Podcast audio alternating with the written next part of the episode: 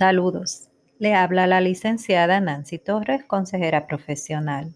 Voy a estar hablándoles hoy en este episodio, especialmente a aquellos padres que toman y pretenden tomar decisiones sobre lo que sus hijos deben o tienen que estudiar y no permiten que los hijos explore cuáles son sus intereses y sus habilidades y en qué realmente ellos son buenos y que puedan estudiar algo que realmente les apasione.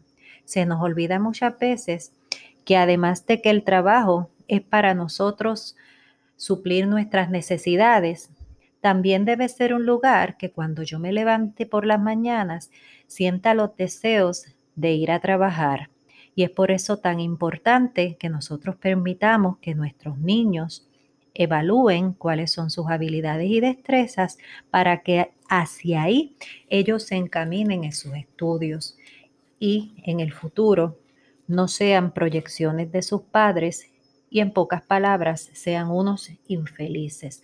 Esta noche quiero compartir con ustedes un cuento.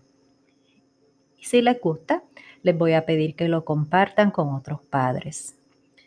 El cuento se titula Las decisiones del señor Búho. El señor Búho tenía los ojos redondos y grandes como yemas de huevo. El señor Búho gozaba de fama de sabio entre la pajarería del bosque. No sabía hablar como los loros y las cotorras, pero resultaba en cambio mucho más serio. Se pasaba las noches encima de un árbol con los ojos abiertos de par en par, escrutando las tinieblas. Cuando la señora Búho puso el primer huevo, el cabeza de familia sentenció gravemente. Ajá, tendremos un niño que será sabio como nosotros. El buito, contra todos los pronósticos de su progenitor, resultó un pájaro triste y poco aficionado a la ciencia. Sus ojos eran también amarillos y grandes, pero mientras los del señor Búho se mantenían alerta durante toda la noche, los suyos comenzaban a cargarse de sueño a la caída del sol. Dice papá Búho, ajá, un búho jamás duerme por la noche. Su hijo contesta, ¿Y qué quieres que haga si me caigo del sueño? Papá le responde, vas a ser la vergüenza de la familia. Yo me he hecho un hombre con duros esfuerzos y no estoy dispuesto a que tú me defraudes ante la opinión pública.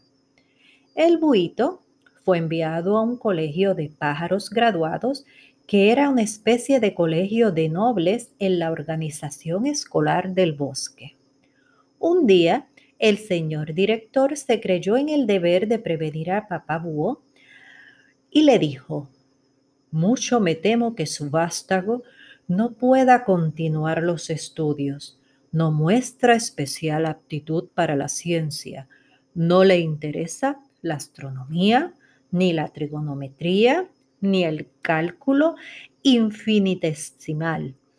Solo hay una cosa que le apasiona ¿Sabe lo que es? Silbar. ¿Y usted le ha escuchado? Es maravilloso. Y papá Búho le responde furioso. Lo que ocurre es que usted es un inepto y mal maestro.